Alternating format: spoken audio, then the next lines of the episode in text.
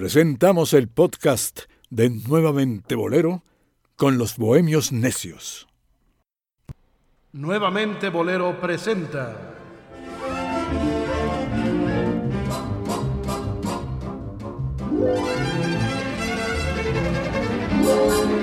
A los Bohemios Necios.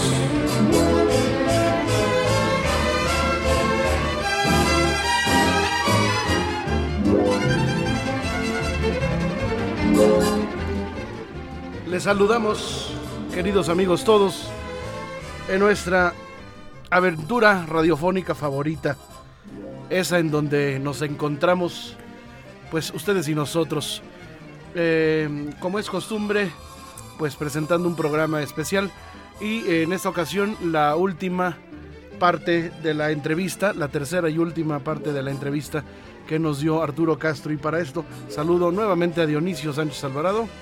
Hola Rodrigo, gracias. Amigos, escuchen esto, un testimonio auténtico, un verdadero tesoro para el oído. Y Omar Carmona X, Omar Arrabal. ¿Qué Omar tal? Arrabal. ¿Qué tal? ¿Qué tal, Rodrigo de inicio? Y evidentemente en los próximos 45 minutos no puede usted perderse un solo segundo de lo que está por escuchar. Así que, pues vamos a retomar de inmediato este fragmento eh, que retomaremos a partir de que Dionisio le pregunta por la influencia de la música brasileña al maestro Arturo Castro y de ahí para el Real hay mucho que escuchar, hay muchas joyas. Eh, me decía Dionisio, me sugería Dionisio que hiciéramos una edición de, de esto y yo creo que, bueno, yo soy de los que a mí me a mí sí me gusta compartir, a diferencia de De quién sabe quién. de- de otros. Ajá. Este... no, te voy a decir por qué, porque pues, en- en- a fin de cuentas en- se enriquece la música. Entonces, eh, a quien dejamos de... Una cosa es el honor periodístico que, que podamos adquirir con nuestro trabajo y otra cosa es la finalidad, eh, el objetivo que es enriquecer pues el conocimiento de, de los que no lo tienen. De la colectividad. Así es. Así que bueno, vamos pues con esto. Bienvenidos. Esa cadencia, esa influencia de la ritmática brasileña. ¿Por qué se enamora Arturo Castro? O sea, ¿por qué, por qué enam- o sea, enamorarse? A mí me encanta. Pero o sea, el motivo del enamoramiento. Sí, lo, lo tuyo fue, sí, lo sí. trajiste aquí a México. Así es. Yo, eh, era algo que me apasionaba. En primera, cuando oigo un- a un cuate contando con una vocecita así y tocando una guitarrita agradable y todo eso, y luego entraba una cuerda delicadísima, que ese es el arreglista que no me acuerdo, el que, el que, el que hacía los arreglos de Tom Jobim y de este, y del guitar, de, ¿cómo se llama? El guitarrista, el cantante, el, el que vino al forum, Joao Gilberto. Y estos cuates voltean de cabeza el planeta. Si ustedes no lo han analizado, se los paso a costo. Sí, sí. ¿eh? Coman frutas y verduras. Este, estos tipos, este Joao Gilberto con la vocecita así, me, era algo que te, te- te mataba. Y, y te sigue matando, porque las canciones clásicas las grabó él. Él Sí, grabó las canciones tocando su guitarra. Y entonces yo di- me empecé a enamorar de la música de Brasil por Tom Jobim. Y luego vinieron otros compositores también que me eran encantadores. Como a este. Georgie Ben. eh, Sí, este. Este, Stan Getz y Luis Bunfa que tuvieron un, un disco muy bello. Estaba Pues es- Astrud Gilberto, Astrud Chico Gilberto, Buarque, eh, Walter Wanderley. Astrud era la esposa de, de, de- de- de Joao. de Joao, pero el Joao en la, en la mañana se pasaba cantándole al gato. Sí. No, no. De veras, en serio. Y tenía el gato acá, hasta que se aventó el gato por la ventana. Lo, lo, lo, lo, lo friqueó. Lo fri- lo friqueó. Y la mujer, se, la mujer se metió, se, se enroló con Stan Getz. Ajá. El saxofonista. Sí, sí, sí. Y este, entonces, al ver eso, yo no, yo a- hoy en día es cuando analizo lo que hicieron, porque eso de que el mundo entero esté cantando, eso después de las grandes orquestas y este, el otro y de- eh, bueno, no sabes. eh, me enamoro de Brasil eh, de una manera entregada completa y, en, y, y Augusto Marzacao vino aquí a México a un festival que hicieron aquí en México. El primer festival que se hizo, que ganó Denise de Calaf.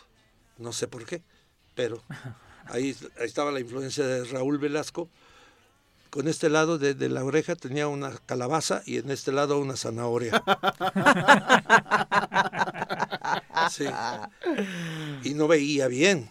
Bueno, Ni oía. el caso, el caso es que, que en ese, yo llego a México de Las Vegas y, y ya, ya todo el mundo estaba escribiendo arreglos hace un mes o dos meses para ese festival. Y entonces un amigo mío periodista me dice, Arturo, necesito que este muchacho grabe una canción que, que hizo, él compuso para la compañía, la, eh, de, de- de Luz, ¿cómo se llamaba en ese entonces? Luz y fuerza. Luz y Fuerza. Luz y Fuerza. Lucifer. Lucifer. Ahora, en ese entonces no, todavía no estaba Lucifer colado ahí. Pero entonces le digo yo, pues con mucho gusto. ¿Y qué, qué más quieres? Hazles un arreglo a tu hermano, hazles un arreglo a, tu- a un primo que tenía yo, hasta le hice arreglo. Uno de los este, primos de los. Ay, de, la familia de, de mi papá, de, de los. eh, Ribascacho, de la familia de Ribascacho, metí un primo, le hice un arreglo a Gualberto, le hice un arreglo a Jorge, pero así, en, en tremenda, en tremenda rapidez, y hice el arreglo de Hágase la Luz para este tipo, que quería quedar bien con los periodistas y todo eso, y entonces se juntaron y me pidieron que hiciera el arreglo. Y gano el mejor arreglo. Con ese, con ese, con ese eh, famoso Hágase la Luz. Gano el arreglo y entonces estaba aquí el coordinador del Festival de Brasil. Y ocho meses después me llama y me dice, Arturo, ¿usted quiere venir con sus hermanos a representar a México, a Brasil, a Río de Janeiro? Pues casi, casi me, me arrastro del- de, la emoción. Iba yo a comer, ya no comí. Me fui al piano a hacer el arreglo. Fíjate la motivación tan Sí, gruesa. claro. Y, y en, en 20 minutos escribí y después del amor, sin la letra, nada más la música. Pero cuidado. Ya tenías la idea de lo que querías. No, no, ni, no. Cuando él me dice de eso, yo dije, voy a escribir una canción que no hable de, de que- Juan y Juan, y que el buey, y que la yunta, y que hablaban de las rosas en el mar, y cosas así de pura. ¿Qué tiene que ver eso con la música? Eran exposiciones de, de nada. Porque no tenían. La música se hizo para enamorar y para hacer vibrar al que te está escuchando. Ese es mi, mi plan. Entonces dije, voy a hacer una canción. Este. Una canción romántica con un tanto, un tanto cuanto este, erótica. Y fue cuando nace Y después del amor. ¿Entiendes? Sí. Y cuando nace la ganadora de todos los premios habidos y por haber en Brasil, en el 71, mejor canción, mejor letra, mejor arreglo. Eso sí, ahí casi me desmayo, ¿eh? Porque venían de Europa y de todos lados. Puro arreglista prendido de Argentina, de Brasil, de, de, de todas partes, pero mundiales, mundiales. Y España, bueno, ¿qué más te puedo decir? cantarla en español, Sí, en portugués. o met- sea, métete al YouTube y ahí vas a ver cómo ganamos ese festival.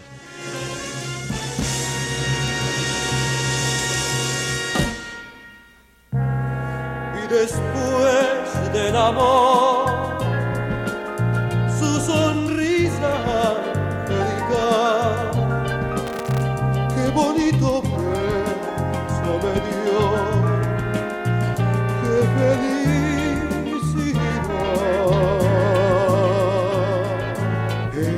¿Cómo se le ocurrió al maestro Arturo Castro hacer el tararararara al final, ese, ese eh, como baus? Bueno, porque siendo canción de festival tenía que tener una tonadilla que cantara el público para que se pararan todos a cantar y para que lo hicieran tranquilamente sin ninguna preocupación. Y hasta la fecha, hasta hoy en día, el público canta el tararirarararararán. todos, todos. Este, y, lo- y- y afinadillos. Que está Y es que- difícil. Y es que bueno, lo que utilizaba en este caso, maestro Castro, eh, a la vanguardia, porque la música que está poniendo este, de fondo nuestro gran técnico, estaba escuchando hasta toques de Bugalú con los Castro, o sea, Sí, sí, sí. o sea, todo lo que estaba eh, utilizando Todo. esos sonidos como los que utilizaba Pete Rodríguez, todo esto, o sea, Bugalú, o sea, ¿quién utilizaba Bugalú a ese nivel vocal? Los Castro, ¿no? Pues sí, eh, la- el- el- lo bello de, de los Castro, y lo más eh, significativo es que tocaban y cantaban al mismo tiempo y parecía una orquesta, porque hacía yo efectos vocales como efectos de metales. Y eso fue lo que me, me, me hizo vibrar, vivir, suspirar, componer canciones. ¿El llorar llorando por dentro fue después de y después del amor? Sí. No, no, no. Fue antes. Creo que... 60 todavía, ¿no? No. Después del 70s. amor, no me acuerdo, pero eh, el- después del amor fue el 70. Ok. 70. Entonces Y- llorando por dentro tuvo que haber sido 60. 60 y tantos. Sí, sí. Sí, justo.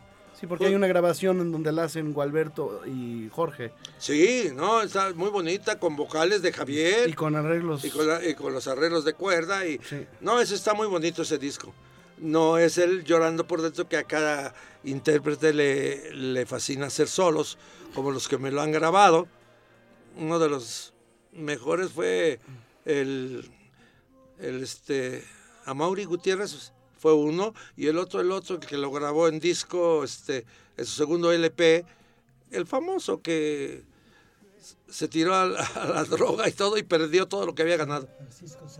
Francisco Céspedes. Ajá. Ese hizo una interpretación Y coloquial. en Cuba es un éxito esa canción. A la fecha se sigue cantando en eh, todas las noches. Es impresionante lo que les encanta a los cubanos ese, ese llorando por dentro. Que siempre hemos tenido el- el- eh, la, la duda de qué debo hacer o qué puedo hacer. No. ¿Qué debo? Siempre es qué debo hacer. ¿Qué debo hacer para que tú sepas que aún te sigo amando? Entonces siempre se va repitiendo qué debo hacer vida mía.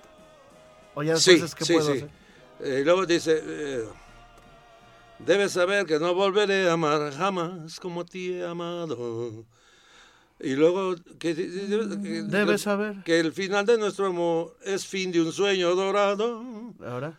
¿Qué debo hacer, vida mía? Exacto. ¿Qué debo hacer, vida Mucha mía? Entonces, ¿qué equivoca, ¿eh? debo? Mucha gente No es el que puedo, ni nada de eso. Le cambian la letra y, y yo lo respeto porque me están cantando mi canción, Claro. pero no me da mucha así, como que... Ahora, maestro Castro. ¡Qué ah, padre! Arturo, este, ¡Qué padre! Hay, quien, hay músicos, hay arreglistas, hay intérpretes que añoran aquellos tiempos donde existían nombres de músicos en las grabaciones, como un baterista Leo Acosta o un Salvador Agüeros, todo eso. Sí. ¿Cómo ve a la nueva generación de músicos? Hay, hay una generación interesante, importante. Yo estoy usando un baterista que es un chavo bastante joven, que mi, ¿cómo Miguel Ángel? Miguel Ángel Díaz. Miguel Ángel Díaz Jr. Ese muchachito se preocupó, estudió, se rompió el alma y ahorita toca lo que le pongas. Y es un gran baterista. Ahora, estos como Leo Acosta y como, como mi, mi compadre Álvaro López eran fantasiosos. Eran Richard de- Lemus. no, no, Richard era muy bueno, Richard el Lemus, Richard, ¿no? O sea, pero no al, al nivel de un Álvaro López. ah, claro. Como, como Álvaro López fue un baterista excepcional que tocó contra los mejores bateristas del mundo. Uno de ellos, este, ¿Quién? Woody Rich o Jim Krupa o quién de ellos. no, ya más para acá. Vini con la Utah. No, no, no. El famoso, el más... eh, hasta le hice yo un arreglo ese- a ese baterista. Tino Contreras. Eso, no. Tino Contreras. Ya me voy. No, le, le- Buddy Rich. Ah, Buddy Rich, claro. Buddy Rich, este, delante, era el baterista de Sinatra. Y entonces tenía toda la actitud y la altivez y todo. Acá el de soy, wow, muy wow, como Sinatra. Y se comportaba igual. Entonces imagínate que un músico de esos, delante de toda la orquesta de, era la orquesta de Woody Herman, creo, Sí. que estaba tocando con ellos, Sí, me pidiera delante de todos, ¿cuándo le voy a hacer un chart? Hey Arturo, are you gonna write a, a new chart for me? ¿Que ¿Me puedes escribir un arreglo o qué? Delante de todos. Y en ese momento le dije, you got it, porque lo admiro mucho y lo, lo admiraba muchísimo. Y este y le hice un arreglo de cubano shant para que lo pueden por ahí Hay, que buscarlo, hay que buscarlo. Estamos, estamos, nos está dando el maestro muchas, este, Sí. muchas eh, Cubano tareas, ¿no? ah, cubano shant Harry James. Harry James era el trompetista Sí, claro. Sí, sí, claro. que aparte de tocar bien, era un galán galanzón y tuvo las mejores y más bellas mujeres de Hollywood. Porque pues, el tipo era muy bien parecido, Sí. pero no nomás bien parecido, tocaba el canijo bien. Eh, eh, me faltó que me dijera cuándo entró Benito Castro. Ahí te va. Estamos en Forum y tengo eh, un compromiso en Nueva York con Ed Sullivan y un compromiso en un cabaret que se llamaba de los famosos de jazz y todos esos cabarets. Este, ahorita no me acuerdo. y, y- y- y entonces le, decimos, le dijimos a Javier que qué onda. Y, y Javier, no, no, yo no puedo ir porque él manejaba el Forum. De ahí hizo El, el businessman. el businessman, de ahí hizo su dinero. Y entonces mi papá, viendo la angustia de que, oye, ¿qué voy a hacer? El Sullivan y el cabaret este con una negrita que era la sensación de Nueva York, guapísima, y este, el. No, no, no, no, no, no, no. El Blue Note. Blue Nut, Blue Nut. Y entonces me, dije, me dice mi papá, Benito era el, vaya y tráigame, y vaya y cómpreme, y tráigame una coca, y, y ábreme una guitarra, y límpiela, y todo eso. Era, era el, el, este, el Traime.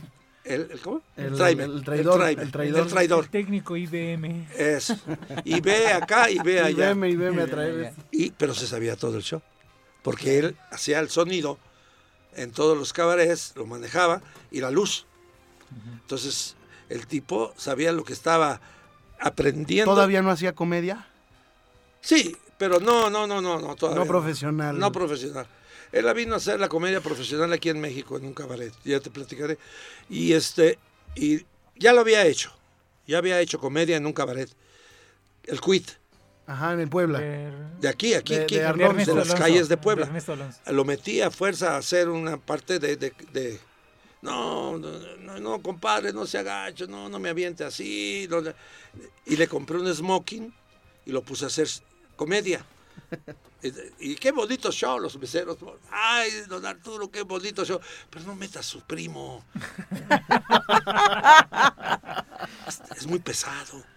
Y yo les, sí, les decía que sí, pero sabía que tenía una, una química hermosamente comediante, de Sí, oye, comedia. Y ahí ya me, me recuerda o sea, la gran admiración que siente Benito por Palillo Sí, sí, desde niño. desde niño. desde niño. Bueno, entonces mi papá me dice, mete al Beno, enséñale todo y llévatelo. Pues sí, pues no hay otro que se sepa el show, ni el timing, ni nada. Y no haces aprender una voz, la de Javier, que tiene el, el Benito la- esa tesitura para poderla cantar, que es una tesitura más cercana a Gualberto, que es la primera voz. Y, y lo metí. Y y con de- la voz muy parecida a todos, ¿eh? y- También. por supuesto. Sí, la genética otra Por vez. supuesto, no, y además la, la emisión, pues la aprendió acá, oyéndonos a todos, y, y es hermano, pues es un hermano, y lo meto para ir a hacer el Ed Sullivan Show en Nueva York, y ese, ¿cómo se llama? Ese, ese cabaret, El Blue Note. Blue Note. el Blue Note. Y, perfecto, salió perfecto. Ya no tenía que ir a comprar la coca, ni, el, ni, los, ni los refrescos, ni nada, ni tráeme aquello, ni tráeme era ya el Benito. Pero le dije yo, antes de ir a Nueva York, le digo, bueno, aquí hay dos cosas importantes que tiene usted que decidir ahorita. Le digo, en primera, usted no se puede llamar Arturo Castro, porque hay confusiones. No, compadre, ¿y ahora qué me va, cómo me va a poner? Que, que esto, que el otro. No, no, compadre, dígame. Se va usted a llamar Benito.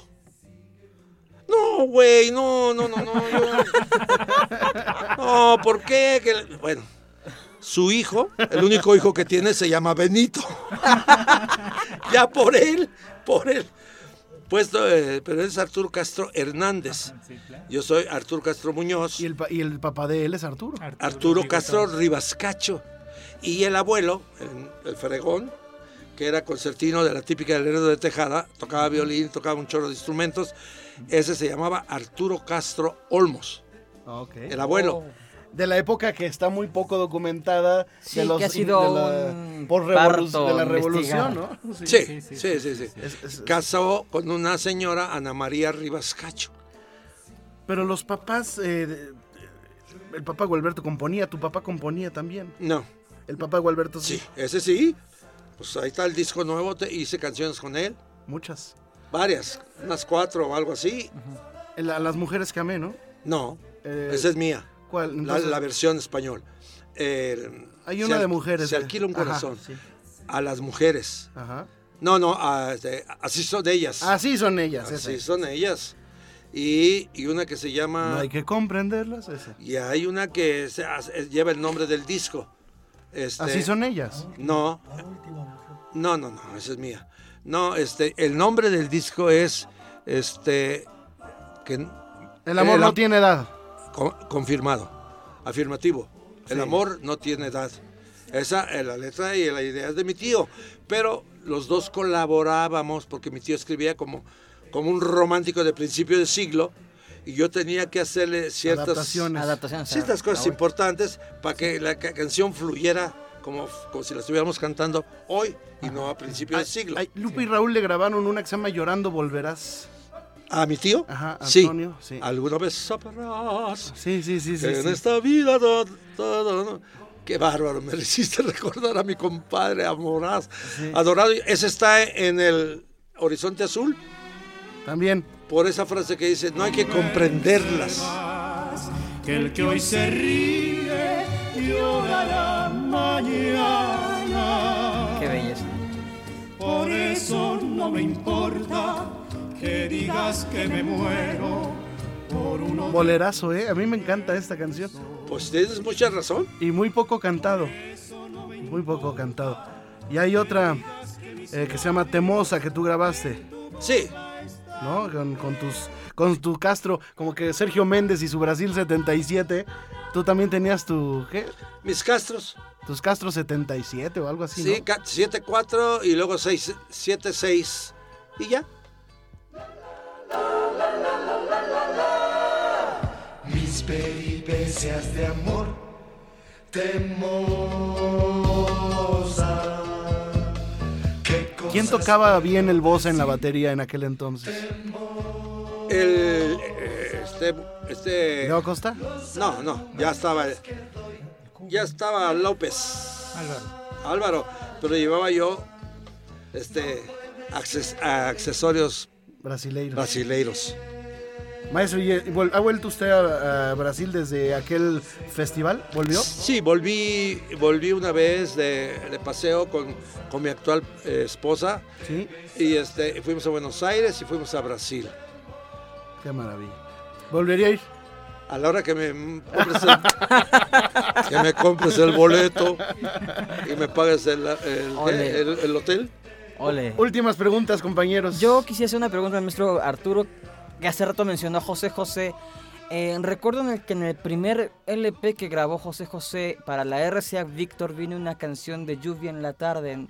y quisiera saber cómo nació esa canción.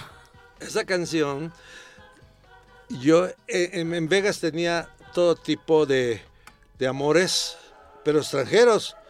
Que, que una sueca, que una Polaca. la- una italiana, que una polaca. eh, esas eran, y las gabachas, que eran hermosísimas, por favor. Y entonces no, no podía hacer el amor con ninguna en español. Y entonces, entonces conocí una muchacha del Lido de París que este que me encantó, pues imagínate, del Lido de París cómo estaría. Hombre. Y Argentina. Argentina. Y le decía yo a la, a la chica, porque era difícil, más difícil que Cuauhtémoc. Se quemaba y no, No aflojaba el tesoro. Y no entregaba el tesoro. Y este, hasta que un- una vez eh, ya, ya aburrido yo de que tanto le enamoraba y tanto y me mandaba el demonio. Entonces, este, trabajábamos a la misma hora. Entonces, para poder tener un romance, teníamos que hacerlo en la tarde.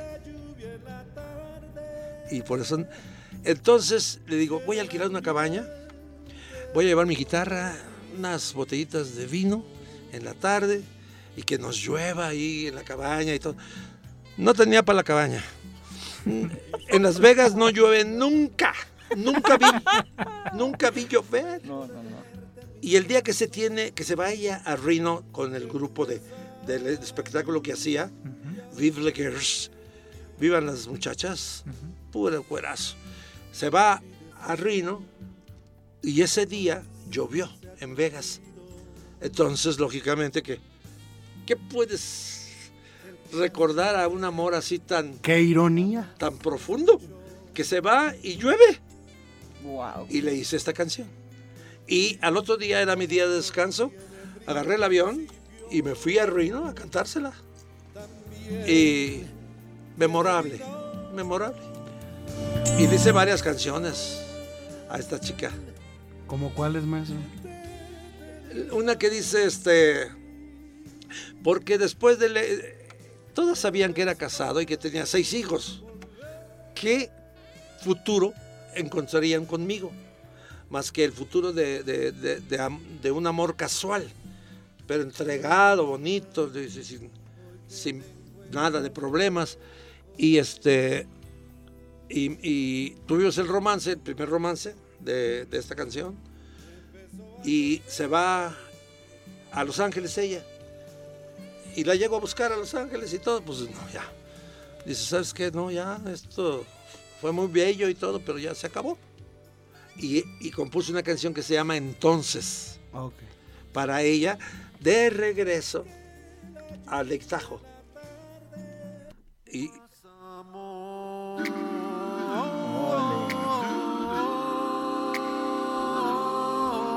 Lo, lo tengo todo, maestro. Qué maravilla. empiezo a ver el paisaje y todo de regreso, que es bellísimo. Veo los bosques, la luna, todo. Todo lo que relato ahí. El arreglo, no, hombre, está. padrísimo. Entonces salió la luna en un manto de estrellas.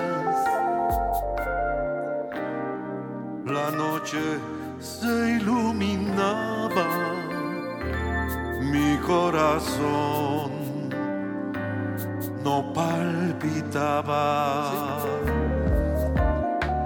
Pues todo Dionisio, Bueno, eh, escuchándolo, eh, realmente la vida musical eh, abs- eh, absorbió la vida personal, o sea, eran una sola, mucho trabajo, siempre mucho trabajo.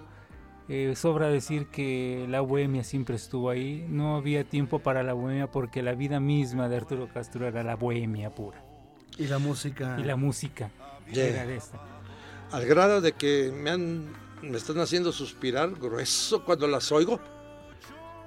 Pues cómo no, maestro. Sí, cómo no. Entonces, El chiste es saber decirle a, la, a Pluma no. Hoy Pluma no. pues, pues volvimos. Cada dos años teníamos romance. Qué cosa ni, tan bonita. ni ella lo podía olvidar, ni yo. Y cada dos años le hacía una canción nueva. Qué maravilla. Sí. Esas son las musas buenas, Esas maestro. son las buenas. Las Bueno, dejan. ella era tan hermosa, tan tranquila que alta, como las que he tenido, que me tengo que poner tacones especiales. Zancos. Y este, pero ¿sabes qué? Que son bondadosas, las altas. Se los paso al costo. Tomo nota. Sí, porque las chaparras te- te- se te avientan así y te, y te pegan con el pecho. ¿Qué traes? ¿Qué? ¿Qué? Sí, A sí. ver, dime. Bravucones, como los perritos chihuahua, ¿no? Exactamente. Brujo. Clarividente, cartomanciano. Madame Susaigna. Sumukei. Ah, no. Sumukei no. Oiga, maestro. Llorando por dentro y yo sin ti están dedicadas a la misma persona o Sí, no? sí, sí. yo, este, la de Llorando por Dentro, todavía el, el Benito era mi secre y le dije, a mi, le dije a mi representante, si no me traes esta muchacha aquí, me voy a enfermar. En, en Puerto Rico, en Puerto Rico, me voy a enfermar. Y, era un cuate muy, muy simpatiquísimo el representante. No, güey, hablaba así, no, no, ¿cómo quieres? ¿Qué, qué, qué, qué?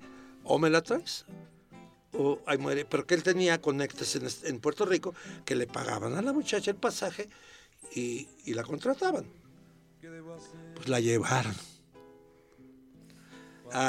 Me la trajeron, pero una noche estaba el Benito y le digo, váyase a, com- a comprar unos sándwiches cubanos. Acababa de salir el formato del sándwich cubano y dos vasos y dos tarros de leche. Ahorita que venga le voy a tener una canción. No, no, güey, eh, mucha palomilla en la calle. Hace cuenta que lo estoy viendo. y este, no, no, no. Y me bravean y todo eso, güey. No, no, no, no. Vaya como hombre. Ya fue, trajo la leche, trajo los, los sándwiches cubanos y ya estaba llorando por dentro. amorosamente y con frialdad me ven. Debes saber Buena versión la de Pablo Milanés, ¿no? Buena. No, y la de Céspedes también. La de Amauri, excelente, porque la cantó hincado, fíjate. En un escenario, hincado, cantó la canción y le salió el condenadote. Muy entregada, muy, muy bella. Y ahora, el disco nuevo que tengo, en donde está El de Se alquila un corazón. se alquila un corazón, este, no iba a traer la canción de Llorando por Dentro. Y el arreglo, ese arreglo. Ahí, ahí sí.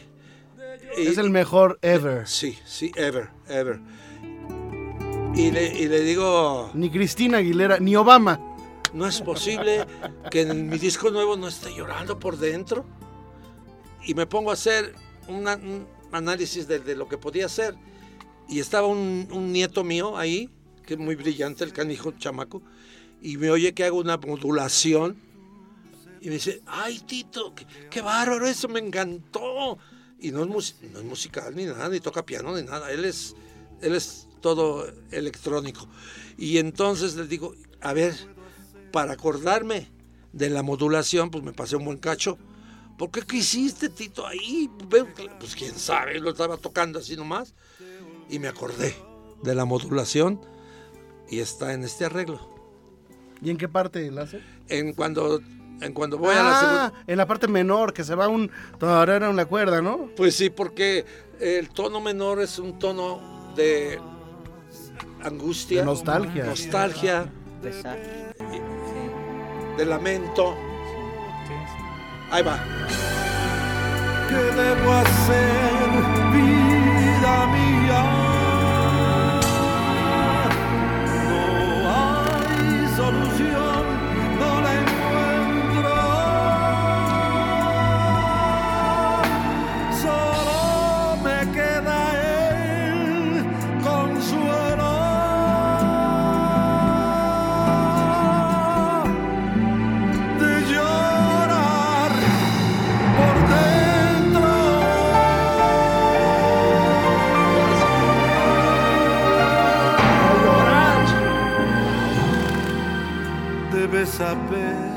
No. ¿Y la guitarra también la tocaste tú? Por Arturo? supuesto, sí. Sí, O sí. sea, que la agarraste porque, porque nunca la agarras, ya para nada. No, pero hay canciones en este disco que son, que son producidas con guitarra y piano. O sea, la parte principal es la, la guitarra. ¿Cuándo te vamos a ver tocando con, con la guitarra? Y- ¿Cuándo? Un día de estos. y luego hay canciones con piano y la, y la guitarra está también, pero en segundo plano. O sea, unas son pianísticas y otras son guitarrísticas. Esta es guitarrista. Maestro, pues tenemos Wow. material eh, de sobra para hacer un libro, maestro. ¿Qué, qué, qué no te han preguntado los periodistas? ¿Qué, qué quisieras que el público se enterara de esas cosas que solo tú ¿sabes? Solo tú sabes. Pues eh, quisiera yo que nuestro país, que es un país importante, digno, inteligente, lleno de arte, volviera a tener exposición artística de primer nivel. Por supuesto, que, que comunique. No quiero que se oigan cosas que se vayan, van a decirle yo de canal. No, que se, que se ilustren. Y eso es un plan que vengo preparando y que no, no lo voy a abandonar porque o hago algo por la música de mi país o, este, o se va a perder para, para siempre. Porque no hay.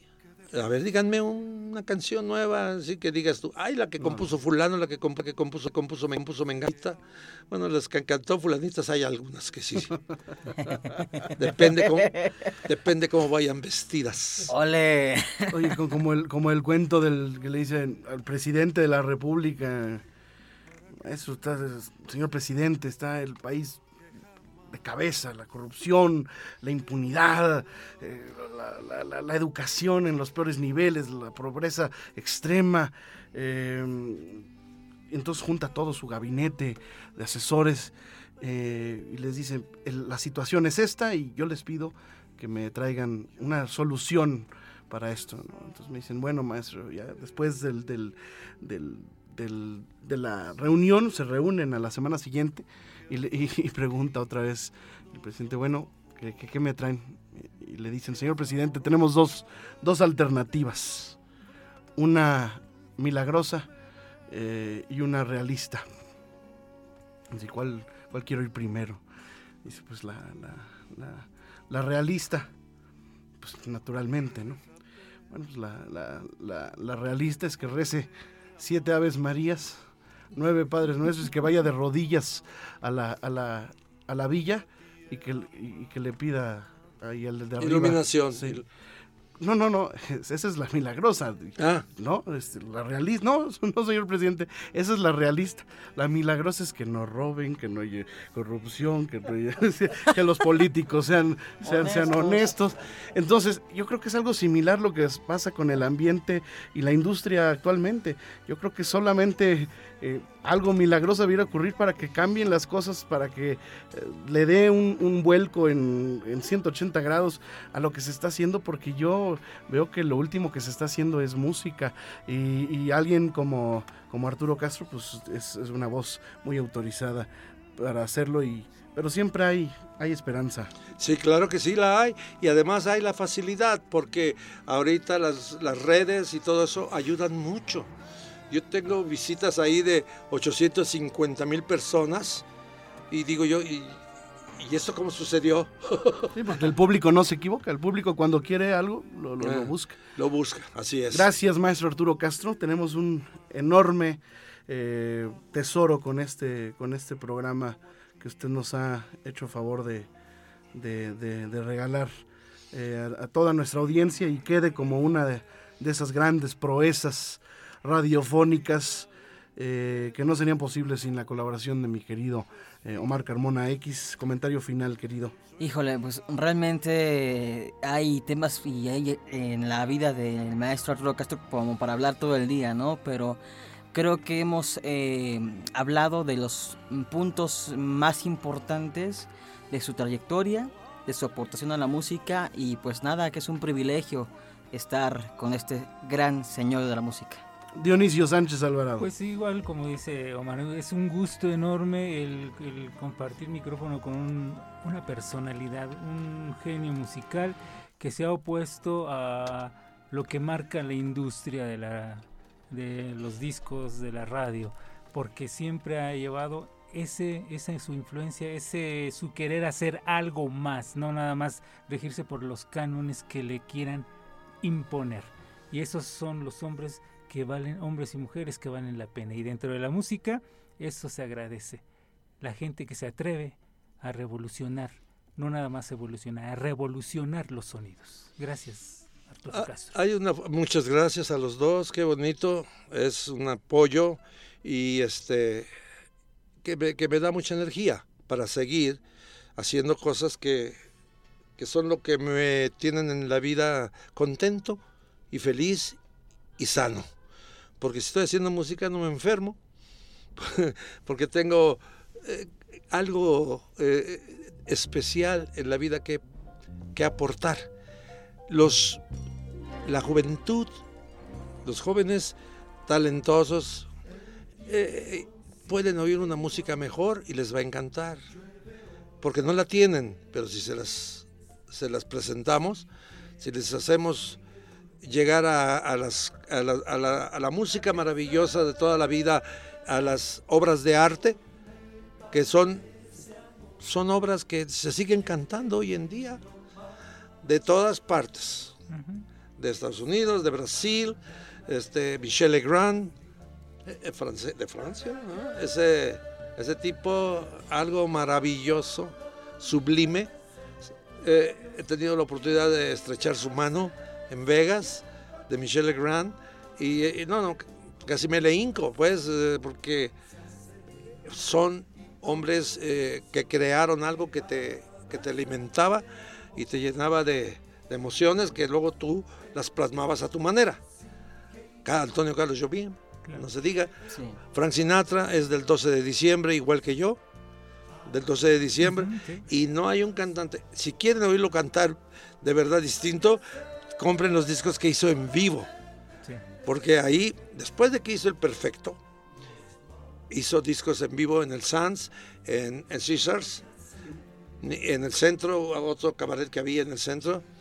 Y, siempre y, variaba, siempre variaba. Sí, aunque cantara la misma canción, muérete. Sí. Uh -huh. Él hacía cosas divinas, lo de Madison Square Garden. Sí, con la rítmica jugando también. Sí. Ah, no, eso, eso es lo verdadero increíble, que como era músico podía decir cosas, meterlas, jugar con la rítmica, pero con swing.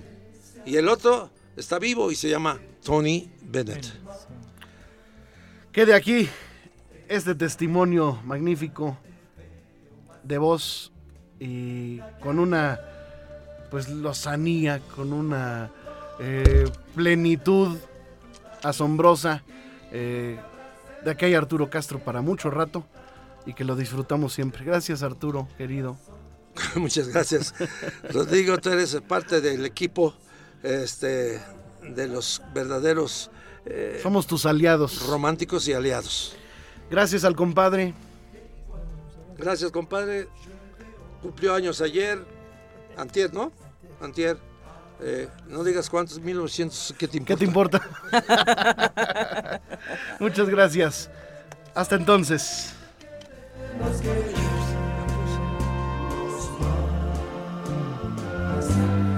nada que hacer.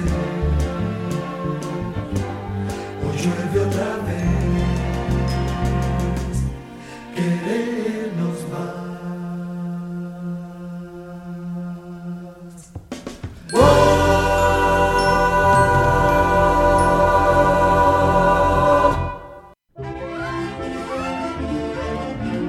Nuevamente Bolero presentó a los Bohemios Necios.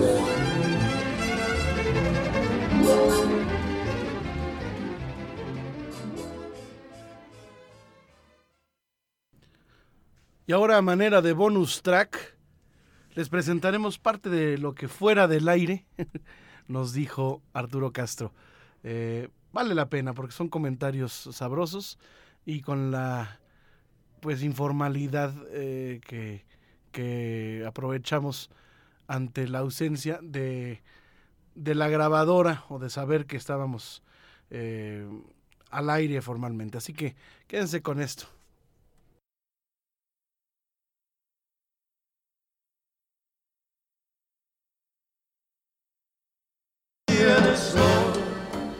no soy un así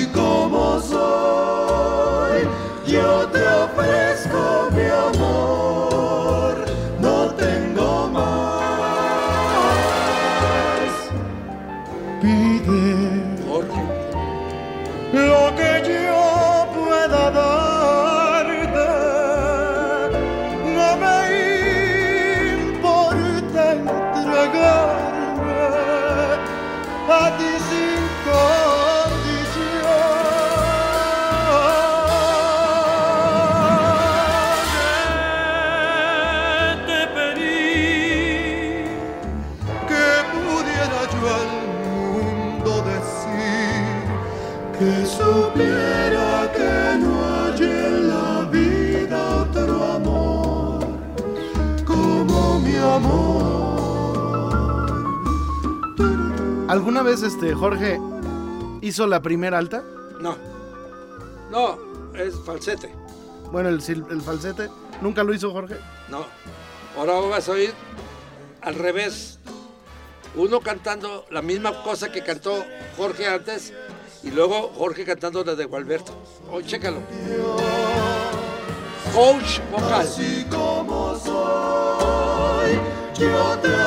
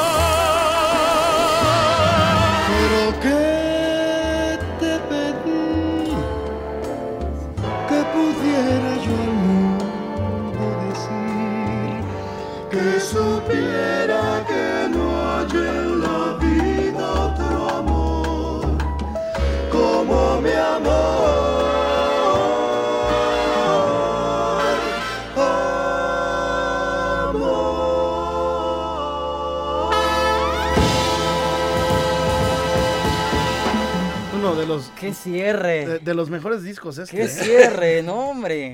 Esta, esta la ¿Y sabes cuál orquestación me encanta de aquí? El de. Sí, sí. el de el de la canción que grabaste aquí de ay, si supieras cuánto te- no, ¿cómo se llama? Sabrás que no me quieres. Ah, pues sí. El sabrás que no me quieres. Hicieron el reza también. No, esa, esa canción se la dediqué a la de Tuxtupan. ¿Cuál? La sabrás que no me quieres. Wow, Es de, de Rubén Fuentes. es preciosa. No, ¿Y la armonía, maestro, la estudió autodidacta o tuvo un maestro? No, eh, la armonía nace del cielo y lógicamente que me, me nace, me nace, armonizo cualquier cosa así como van haciendo, sin molestar la línea melódica, sin chocar con, con nada de lo que, de la construcción de la composición. Y, y es algo que, que es un divertimento para mí. Porque la última vez que hablé yo con la última vez que hablé con Vicente Garrido, él estaba muy divertido porque me dijo, estoy ahorita me estoy, me estoy divirtiendo mucho porque a todas mis canciones les estoy cambiando la armonía con la misma melodía, les estoy cambiando la armonía de Sí, todas las sí, canciones. sí, sí. Él me decía que era muy divertido, estoy muy divertido haciéndolo. Entonces, es algo así. Sí, No, pero el, el Leonardo por dentro con esa resolución este, Sí, inesperada. ese- ese pasaje estás diciendo- menor, no, no, no, no. No, es que- está diciendo algo que, lo- que le rompió toda la madre. Esa la debieras de hacer en el show. No, imagínate con, or- con orquesta en vivo, con. Sí la hago, pero a, a- a la morena le gusta mucho la del cuarteto de metales, pero esta, esa, esa modulación, No, no. ya la hice yo creo que en un programa contigo. Creo. No, no, Oh, no la hiciste a piano tú. No, pues mo- con orquesta bien. No, esa no, la del disco esa no está. Pero bueno, Francis Ford Coppola duró 10 años sin hacer películas. Francis Ford Coppola. El que hizo Los Padrinos. Ajá. y escogía a arreglistas italianos y todo eso para que tuvieran tuvieran la, la, si- la- la- ¿cómo se llama? el sentimiento pues Sentimiento, sí. del, del gángster sí. entonces vuelve a hacer película y hace una película que se llama Youth Without Youth Juventud sin juventud. Juventud sin juventud una loquera de película loca loca loca la película y, y de repente me, me pide que meter mi canción Yo sin ti en el momento romántico, amoroso del cuate este. El, el- el protagonista de la, peli- de la película es un viejito de ochenta y pico de años que viene con su paraguas de la lluvia y todo y le cae un rayo y lo hace pedazos. Casi lo deja muerto.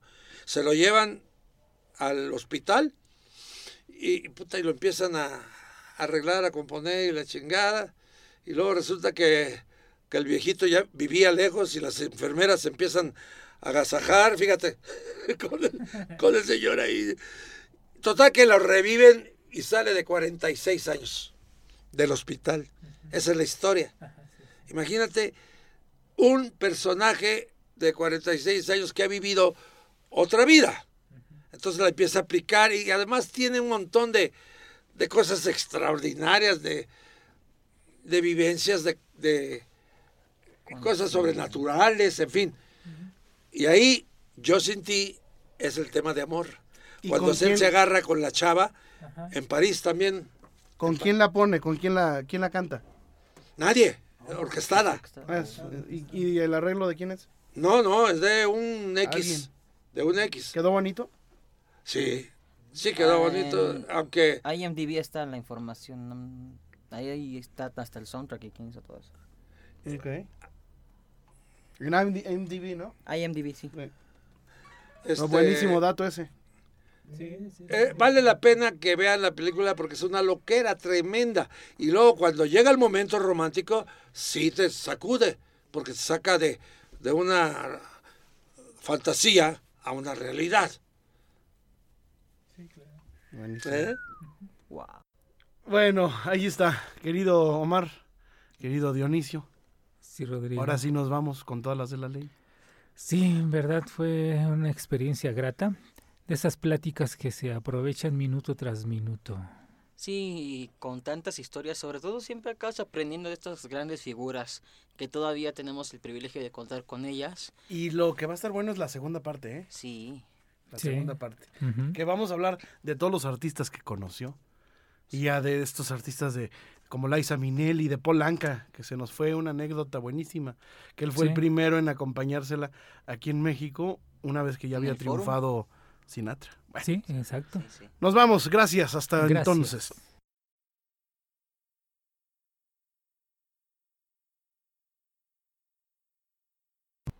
Nuevamente Bolero presenta.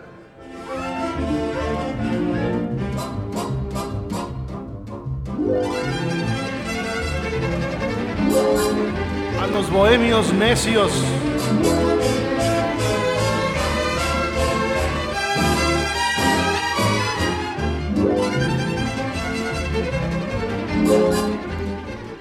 Les saludamos, queridos amigos todos, en nuestra aventura radiofónica favorita, esa en donde nos encontramos, pues ustedes y nosotros, eh, como es costumbre, pues presentando un programa especial y eh, en esta ocasión la última parte de la entrevista, la tercera y última parte de la entrevista que nos dio Arturo Castro y para esto saludo nuevamente a Dionisio Sánchez Alvarado.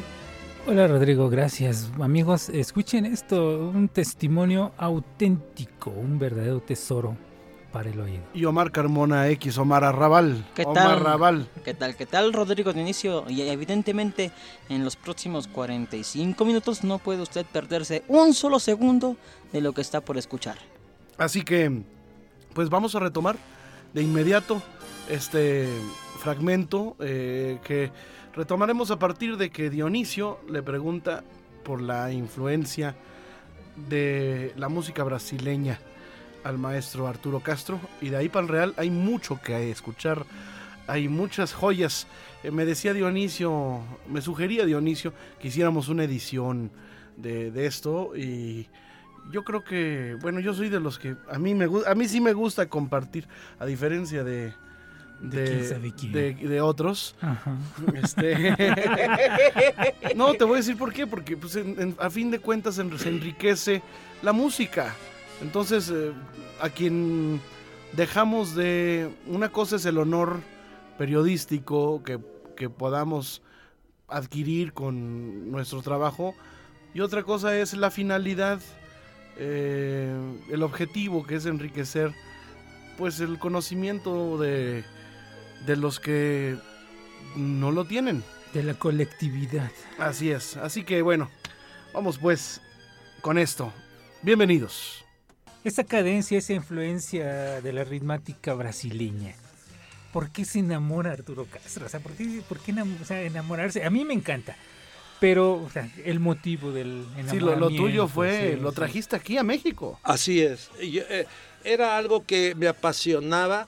Eh, En primera, cuando oigo a un, a un cuate contando con una vocecita así y tocando una guitarrita agradable y todo eso, y luego entraba una cuerda delicadísima, que ese es el arreglista que no me acuerdo, el que el que el que hacía los arreglos de Tom Jobim De Tom Jones, y de este y del guitar de cómo se llama?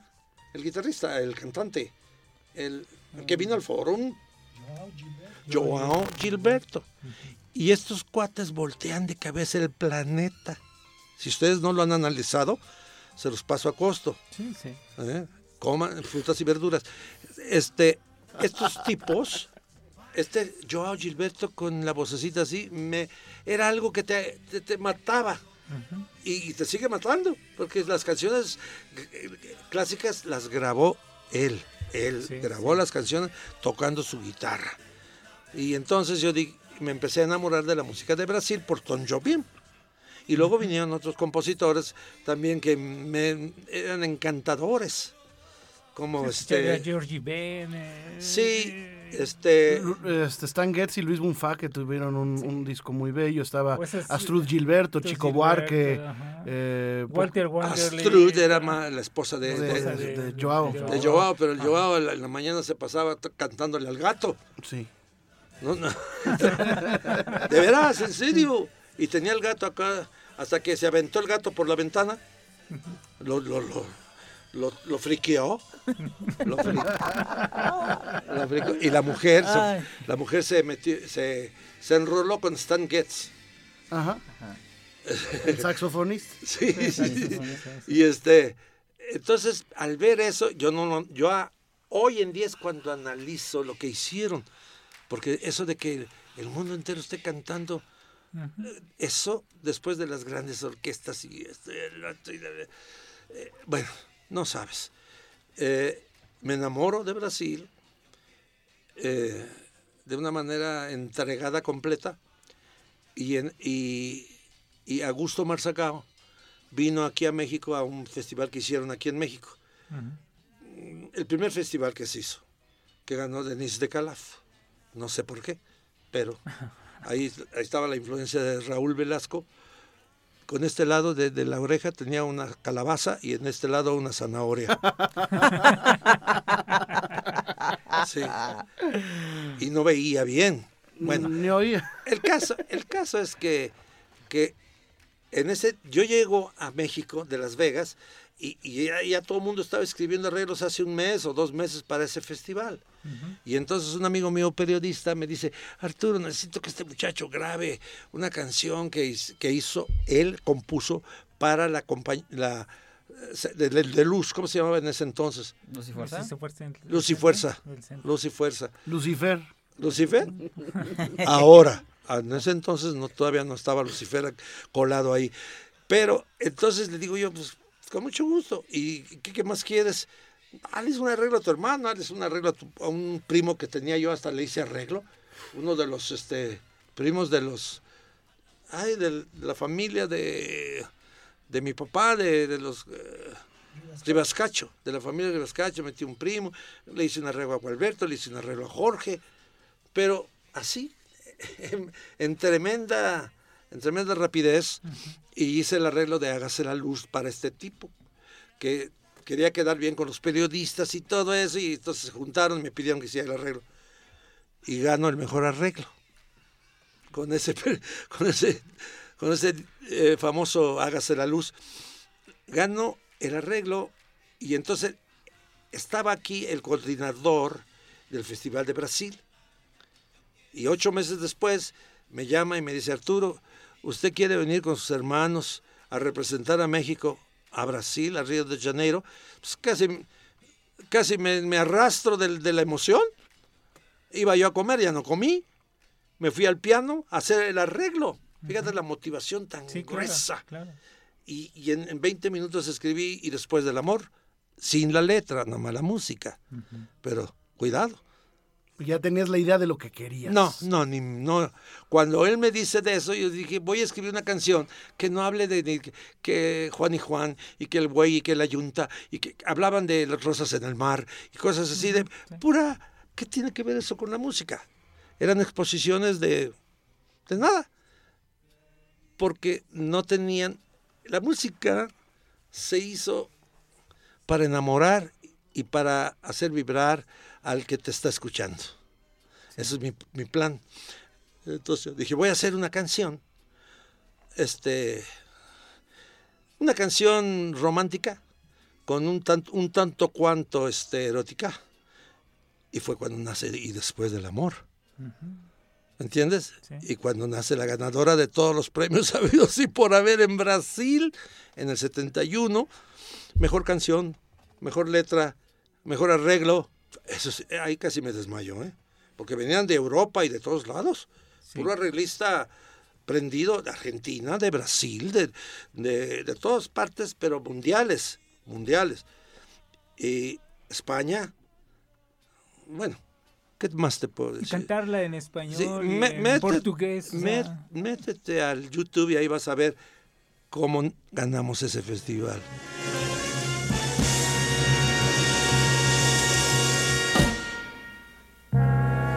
Después del amor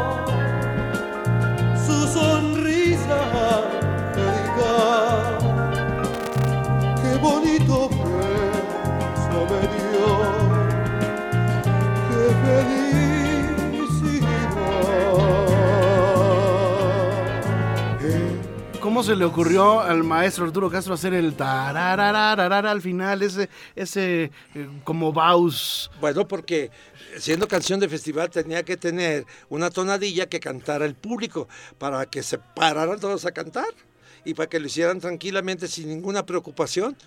Y hasta la fecha, hasta hoy en día, el público canta el tarirurirararán. Todos, todos. sí. Este, y, lo- y, y afinadillos, que está Y es que- difícil. Y es que bueno, lo que utilizaba en este caso, maestro Castro, eh, a la vanguardia, porque la música que está poniendo este, de fondo nuestro gran técnico, estaba escuchando hasta toques de Bugalú con los Castro, o sea, Sí, sí, sí. o sea, todo lo que estaba eh, utilizando Todo. esos sonidos como los que utilizaba Pete Rodríguez, todo esto, o sea, Bugalú, o sea, ¿quién utilizaba Bugalú a ese nivel vocal? Los Castro, ¿no? Pues sí, eh, la- el, el- lo bello de, de los Castro, y lo más eh, significativo es que tocaban y cantaban al mismo tiempo y parecía una orquesta, porque hacía yo efectos vocales como efectos de metales. Y eso fue lo que me, me, me hizo vibrar, vivir, suspirar, componer canciones. ¿El llorar llorando por dentro fue después de y después del amor? Sí. No, no, no. Fue antes. Creo que 60 todavía, ¿no? No. Después del 70s. amor, no me acuerdo, pero eh, el- después del amor fue el 70. Ok. 70. Entonces Y- llorando por dentro tuvo que haber sido 60. 60 y tantos. Sí, sí. Sí, justo. Sí, porque hay una grabación en donde la hacen Gualberto y Jorge. Sí, no, está muy bonita, con vocales de Javier. Y con arreglos. y con, y con los arreglos de cuerda. Y, Sí. No, ese está muy bonito ese disco. No es el llorando por dentro que a cada intérprete le, le fascina hacer solos, como los que me lo han grabado. Uno de los mejores fue el, el este, Amaury Gutiérrez, fue uno, y el otro, el otro que lo grabó en disco, este, en su segundo LP, el famoso que se tiró a la, a la droga y todo y perdió todo lo que había ganado. Francisco Céspedes. Francisco Céspedes. Ajá.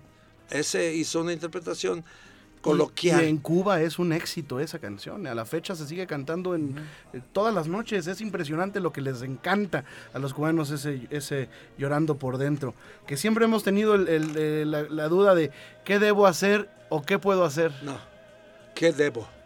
Siempre es qué debo hacer. ¿Qué debo hacer para que tú sepas que aún te sigo amando? Entonces siempre se va repitiendo qué debo hacer vida mía. O ya después sí, es qué sí, puedo sí. hacer. Eh, luego dice, eh, debes saber que no volveré a amar jamás como te he amado. Y luego que, Debes saber. que el final de nuestro amor es fin de un sueño dorado. Ahora. ¿Qué debo hacer, vida mía? Exacto. ¿Qué debo hacer, vida Mucha mía? Entonces, equivoca, ¿qué ¿eh? debo? Mucha gente No es el que puedo, ni nada de eso. Le cambian la letra y, y Yo lo respeto porque me están cantando mi canción, Claro. pero no me da mucha así, como que... Ahora, maestro Castro. ¡Qué ah, padre! Arturo, este, ¡Qué padre! Hay, hay músicos, hay arreglistas, hay intérpretes que añoran aquellos tiempos donde existían nombres de músicos en las grabaciones, como un baterista Leo Acosta o un Salvador Agüeros, todo eso. Sí. ¿Cómo ve a la nueva generación de músicos? Hay, hay una generación interesante, importante. Yo estoy usando un baterista que es un chavo bastante joven, que mi, ¿cómo Miguel Ángel? Miguel Ángel Díaz. Miguel Ángel Díaz Jr. Ese muchachito se preocupó, estudió, se rompió el alma y ahorita toca lo que le pongas. Y es un gran baterista. Ahora, estos como Leo Acosta y como, como mi, mi compadre Álvaro López eran fantasiosos. Eran Richard de- Lemus. no, no, Richard era muy bueno, Richard Lemus, Richard, ¿no? O sea, pero no al, al nivel de un Álvaro López. ah, claro. Como, como Álvaro López fue un baterista excepcional que tocó contra los mejores bateristas del mundo. Uno de ellos, este, ¿Quién? Woody Rich o Jim Krupa o quién de ellos. no, ya más para acá. Vini con la Utah. No, no, no. El famoso, el más... eh, hasta le hice yo un arreglo ese- a ese baterista. Tino Contreras. Eso, no. Tino Contreras. Ya me voy.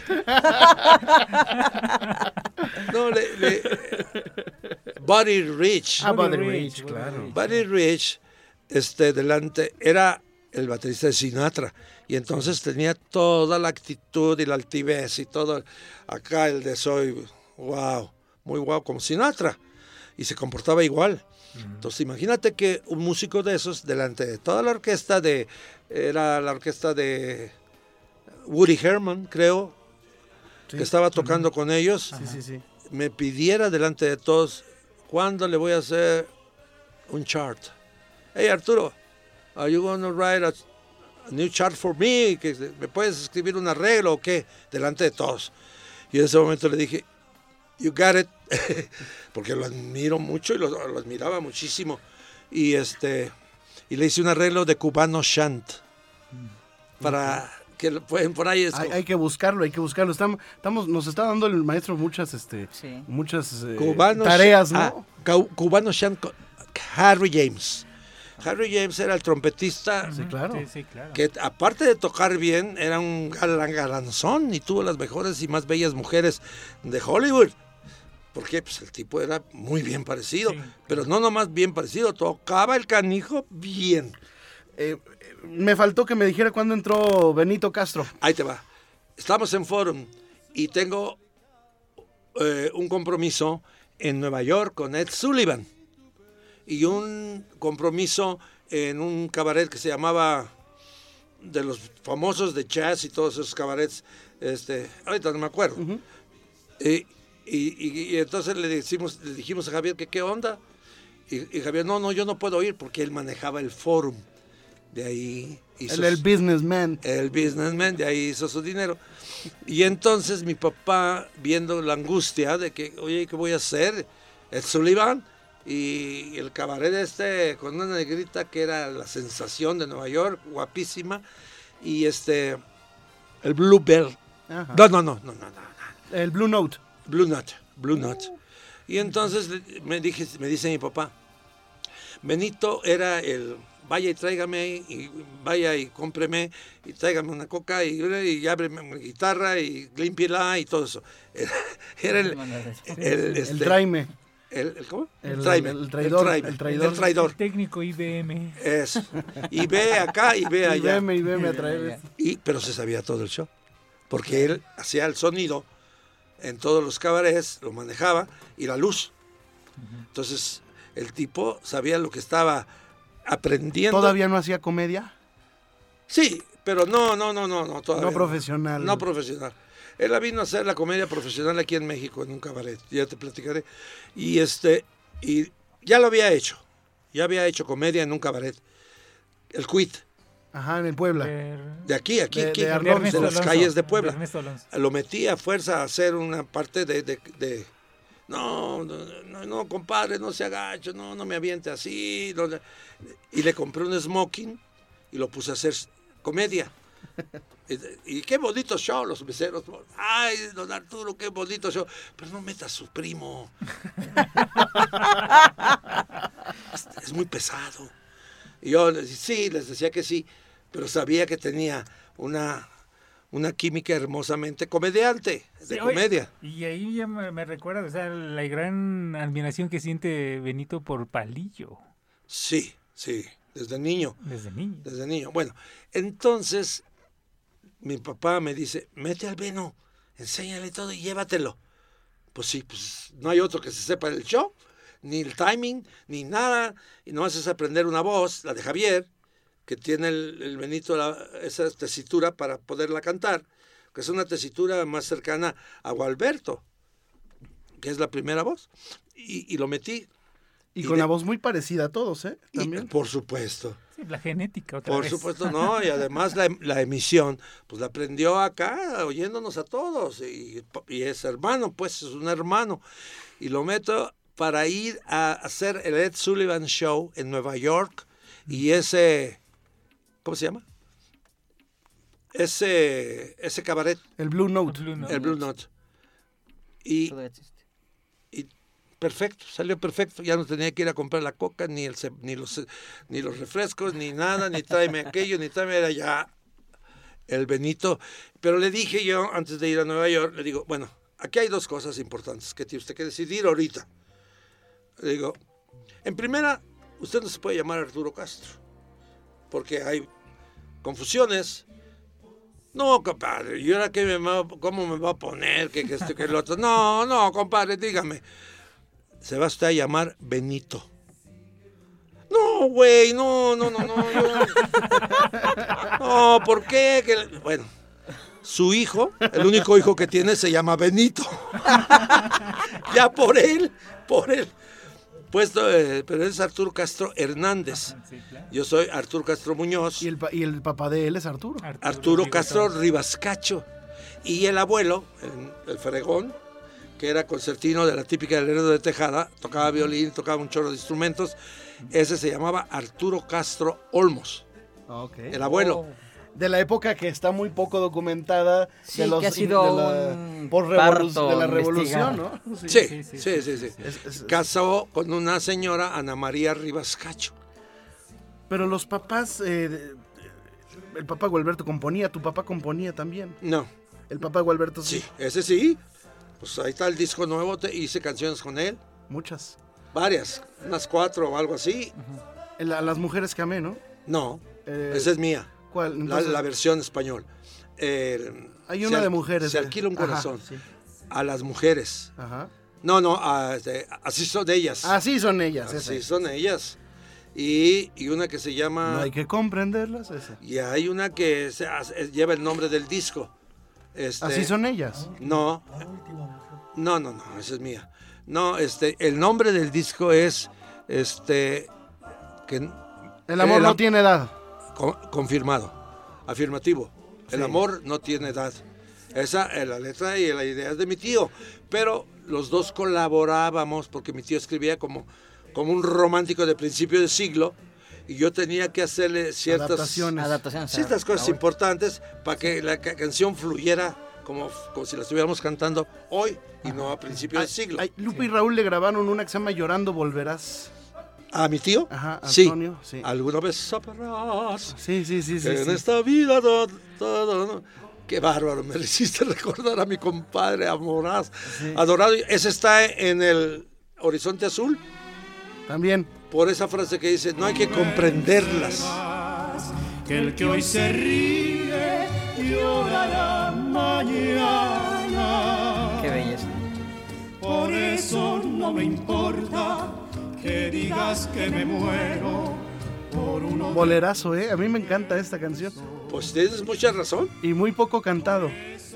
Muy poco cantado. Y hay otra eh, que se llama Temosa que tú grabaste, Sí, ¿no? Con, con tus con tu Castro, como que Sergio Méndez y su Brasil 77. Tú también tenías tu ¿qué?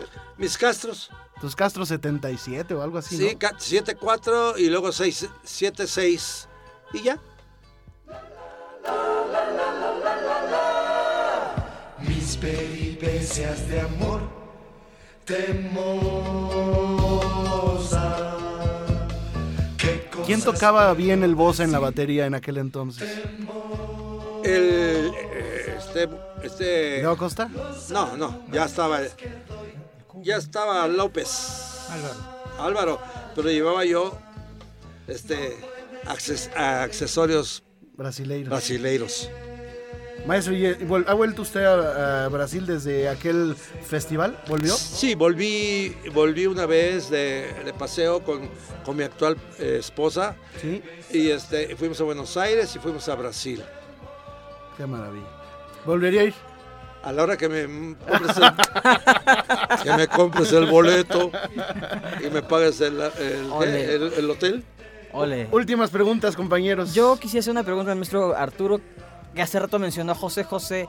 Eh, recuerdo en el que en el primer LP que grabó José José para la RCA Víctor vino una canción de Lluvia en la tarde. en- y quisiera saber cómo nació esa canción. Esa canción, yo eh, en, en Vegas tenía todo tipo de, de amores, pero extranjeros. Que, que una sueca, que una Polaca. la- una italiana, que una polaca. eh, esas eran, y las gabachas, que eran hermosísimas, por favor. Y entonces no, no podía hacer el amor con ninguna en español. Y entonces,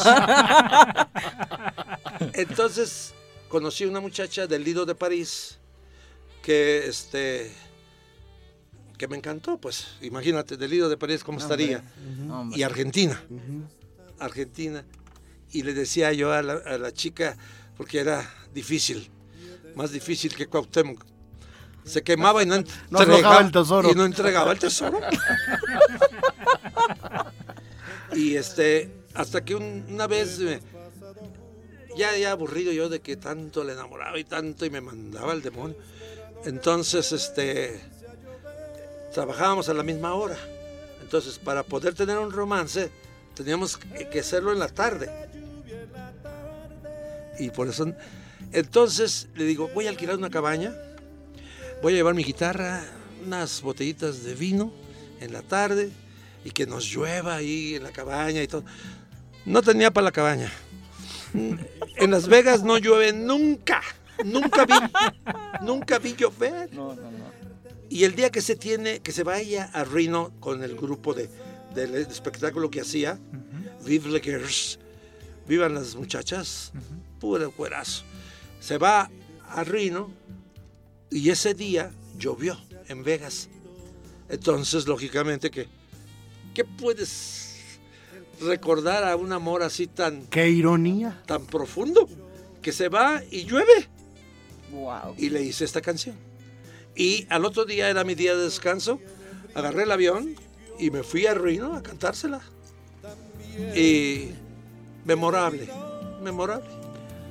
Y dice varias canciones a esta chica. ¿Cómo cuáles, maestro?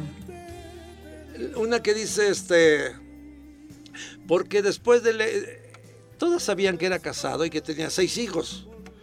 ¿Qué futuro encontrarían conmigo? Más que el futuro de, de- de- un amor casual, pero entregado, bonito, sin, nada de problemas. Y este y, y tuvimos el romance, el primer romance de, de esta canción. Y se va a Los Ángeles ella. Y la llego a buscar a Los Ángeles y todo, pues no, ya. Dice, ¿sabes qué? No, ya, esto fue muy bello y todo, pero ya se acabó.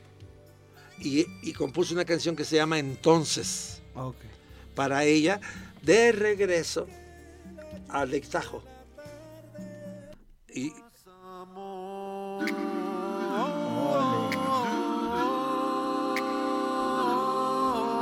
Lo, lo tengo todo, maestro. Qué maravilla. empiezo a ver el paisaje y todo de regreso, que es bellísimo. Veo los bosques, la luna, todo. Todo lo que relato ahí. El arreglo, no, hombre, está El arreglo está. padrísimo. Entonces salió la luna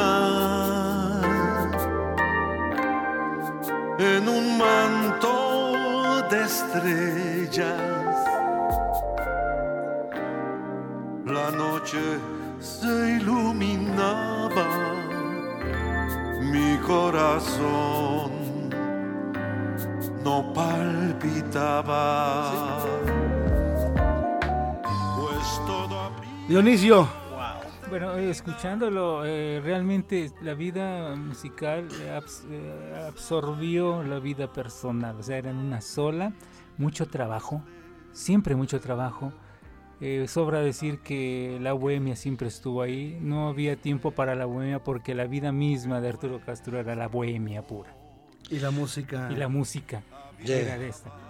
Al grado de que me, han, me están haciendo suspirar grueso cuando las oigo. Pues cómo no, maestro. Es que como no. Entonces, El chiste es saber decirle a la a Pluma no. Hoy Pluma no. pues, pues volvimos. Cada dos años teníamos romance. Qué Porque cosa ni, tan bonita. ni ella lo podía olvidar, ni yo. Y cada dos años le hacía una canción nueva. Qué maravilla. Sí. Esas son las musas buenas, Esas maestro. son las buenas. Las Bueno, dejan. y era tan hermosa, tan tranquila que alta, como las que he tenido, que me tengo que poner tacones especiales.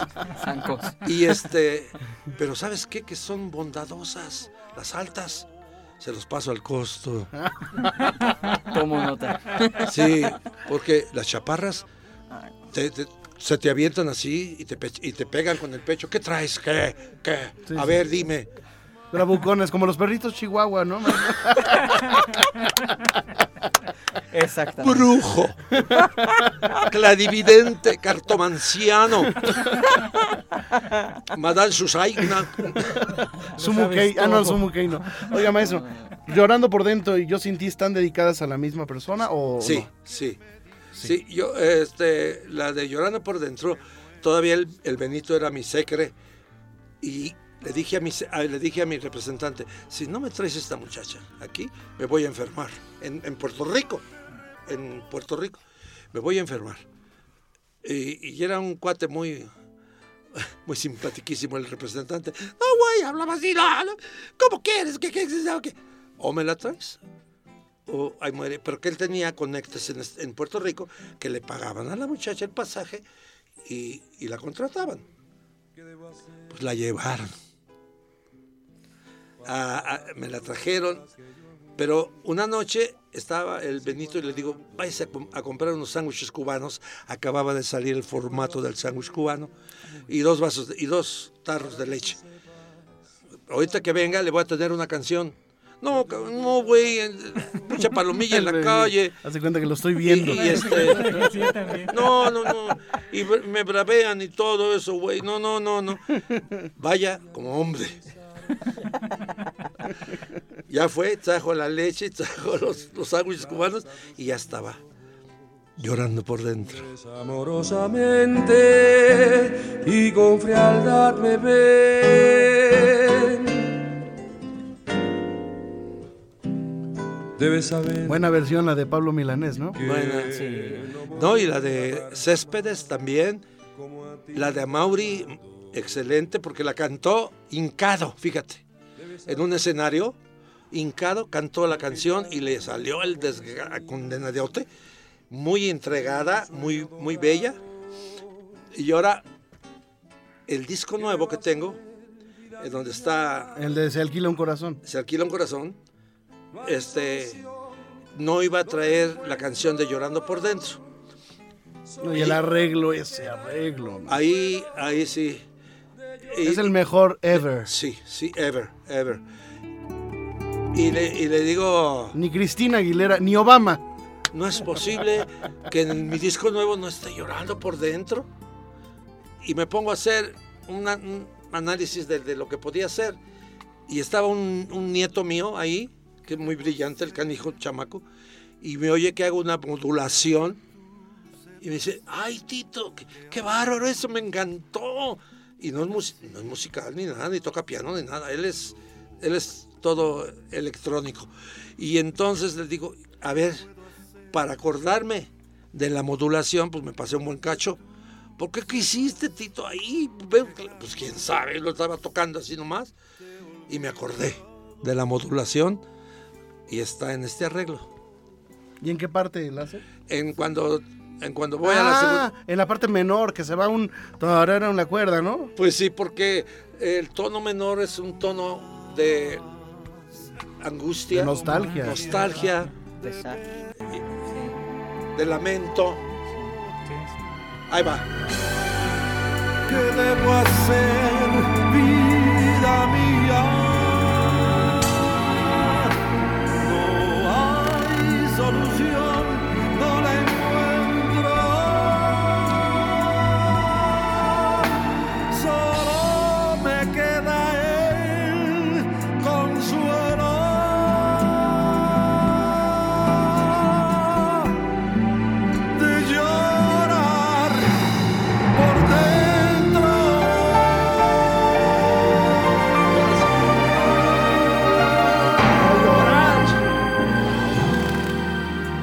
Debes saber. No. ¿Y la guitarra también la tocaste tú? Por Arturo? supuesto, sí. Sí, O sea, que la agarraste porque, porque nunca la agarras, ya para nada. No, pero hay canciones en este disco que son, que son producidas con guitarra y piano. O sea, la parte principal es la, la guitarra. ¿Cuándo te vamos a ver tocando con, con la guitarra? Un día de estos. y luego hay canciones con piano y la, y la guitarra está también, pero en segundo plano. O sea, unas son pianísticas y otras son guitarrísticas. Esta es guitarrista. Maestro, pues tenemos Wow. material eh, de sobra para hacer un libro, maestro. ¿Qué, qué, qué no te han preguntado los periodistas? ¿Qué, qué quisieras que el público se enterara de esas cosas que solo tú, ¿Sabes? solo tú sabes? Pues eh, quisiera yo que nuestro país, que es un país importante, digno, inteligente, lleno de arte, volviera a tener exposición artística de primer nivel. Por supuesto, que, que comunique. No quiero que se oigan cosas que se van a decirle cambio de canal, no, que se, que se ilustren. Y eso es un plan que vengo preparando y que no, no lo voy a abandonar porque o hago algo por la música de mi país o, este, o se va a perder para siempre. Porque no hay. A ver, díganme una canción nueva, así que digas tú, ay, la que compuso fulano, la que, comp- que compuso, compuso, me compuso Menganita. Bueno, las que cantó fulanitas hay algunas que sí. depende, cómo, depende cómo vayan vestidas. ¡Ole! Oye, co- como el, como el cuento del que le dicen al presidente de la República. Eso está, señor presidente, está el país de cabeza, la corrupción, la impunidad, eh, la, la- educación en los peores niveles, la pobreza extrema.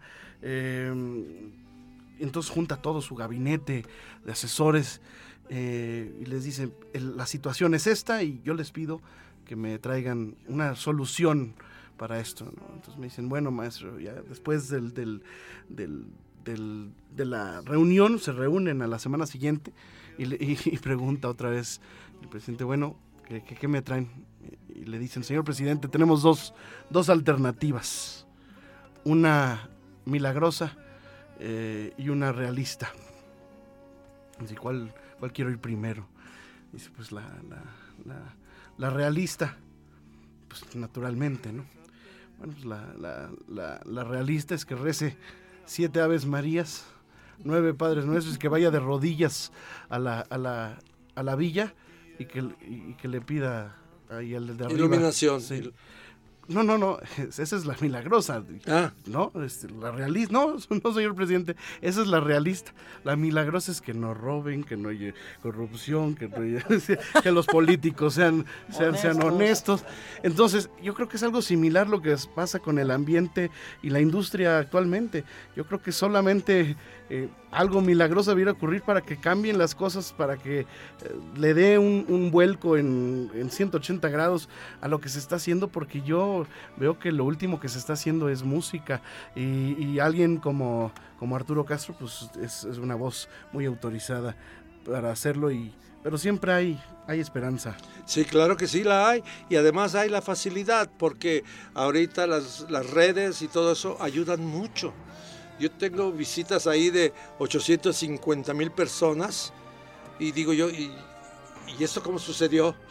sí, porque el público no se equivoca, el público cuando quiere algo lo, lo, lo Ah, busca. Lo busca, así es. Gracias, maestro Arturo Castro. Tenemos un enorme eh, tesoro con este, con este programa que usted nos ha hecho favor de, de, de- de regalar eh, a, a toda nuestra audiencia y quede como una de, de esas grandes proezas radiofónicas eh, que no serían posibles sin la colaboración de mi querido eh, Omar Carmona X. Comentario final, querido. Híjole, pues realmente hay temas y hay en la vida del maestro Arturo Castro como para hablar todo el día, ¿no? Pero creo que hemos eh, hablado de los puntos más importantes de su trayectoria, de su aportación a la música y pues nada, que es un privilegio estar con este gran señor de la música. Dionisio Sánchez Alvarado. Pues igual como dice Omar, es un gusto enorme el, compartir micrófono con un- una personalidad, un genio musical que se ha opuesto a lo que marca la industria de, la, de los discos, de la radio, porque siempre ha llevado ese, esa su influencia, ese su querer hacer algo más, no nada más regirse por los cánones que le quieran imponer. Y esos son los hombres que valen, hombres y mujeres que valen la pena. Y dentro de la música, eso se agradece. La gente que se atreve a revolucionar, no nada más evolucionar, a revolucionar los sonidos. Gracias, Arturo Ah, Castro. Hay una, muchas gracias a los dos, qué bonito, es un apoyo y este que me, que me da mucha energía para seguir haciendo cosas que, que son lo que me tienen en la vida contento y feliz y sano. Porque si estoy haciendo música no me enfermo, porque tengo eh, algo eh, especial en la vida que, que aportar.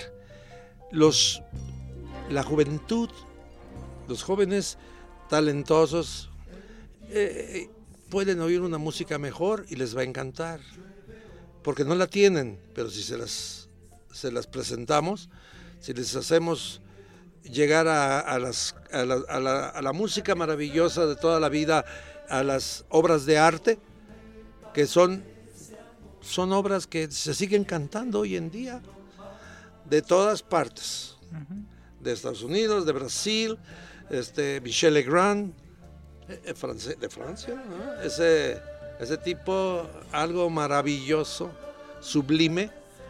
Eh, he tenido la oportunidad de estrechar su mano en Vegas, de Michel Legrand, y, eh, no, no, casi me le hinco, pues, eh, porque son hombres eh, que crearon algo que te, que te alimentaba y te llenaba de, de emociones que luego tú las plasmabas a tu manera. Antonio Carlos Jobim, no se diga. Sí. Frank Sinatra es del 12 de diciembre, igual que yo, del 12 de diciembre, y no hay un cantante. Si quieren oírlo cantar de verdad distinto, compren los discos que hizo en vivo, Sí. porque ahí, después de que hizo el perfecto, hizo discos en vivo en el Sands, en, en Caesars, en el centro, otro cabaret que había en el centro. Y, y- Siempre variaba, siempre Sí, variaba. aunque cantara la misma canción, muérete. Él hacía cosas divinas. Lo de, de Madison Square Garden. Con la rítmica jugando también. Ah, no. Eso, es- eso es lo verdadero increíble. Que como era músico, podía decir cosas, meterlas, jugar con la rítmica, pero con swing. Y el otro está vivo y se llama Tony Bennett. Quede aquí este testimonio magnífico de voz y con una pues lozanía, con una eh, plenitud asombrosa eh, de aquel Arturo Castro para mucho rato y que lo disfrutamos siempre. Gracias Arturo, querido. Muchas gracias. Rodrigo, tú eres parte del equipo este, de los verdaderos eh, Somos tus aliados. románticos y aliados. Gracias al compadre. Gracias, compadre. Cumplió años ayer. Antier, ¿no? Antier. Eh, no digas cuántos, 1900, ¿qué te importa? ¿Qué te importa? Muchas gracias. Hasta entonces. No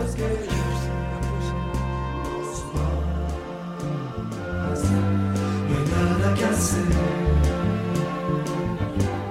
Hoy llueve otra vez.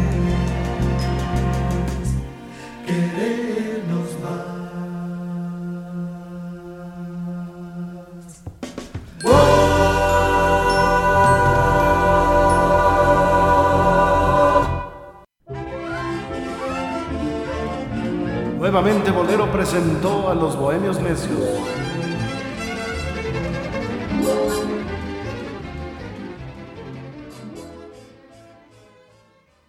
Y ahora a manera de bonus track, les presentaremos parte de lo que fuera del aire nos dijo Arturo Castro. Eh, vale la pena porque son comentarios sabrosos y con la pues informalidad eh, que, que aprovechamos ante la ausencia de, de la grabadora o de saber que estábamos eh, al aire formalmente. Así que quédense con esto.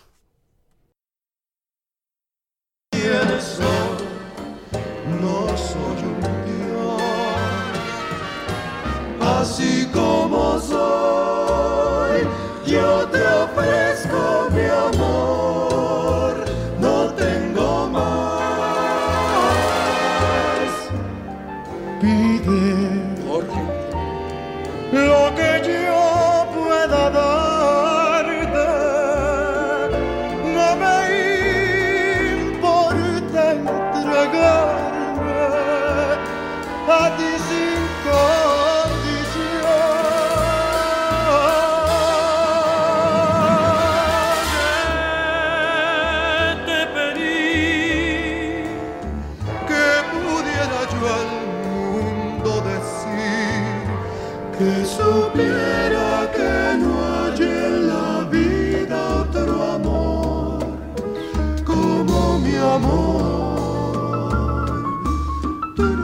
¿Alguna vez este Jorge hizo la primera alta? No. No, es falsete. Bueno, el, falsete. ¿Nunca lo hizo Jorge? No. Ahora vas a oír al revés. Uno cantando la misma cosa que cantó Jorge antes y luego Jorge cantando la de Gualberto. Hoy chécalo. Coach vocal. Así como soy, yo te ofrezco mi amor, no